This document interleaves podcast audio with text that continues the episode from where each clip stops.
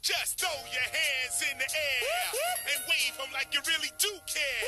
And if you're ready to expand your mind tonight, somebody say nothing.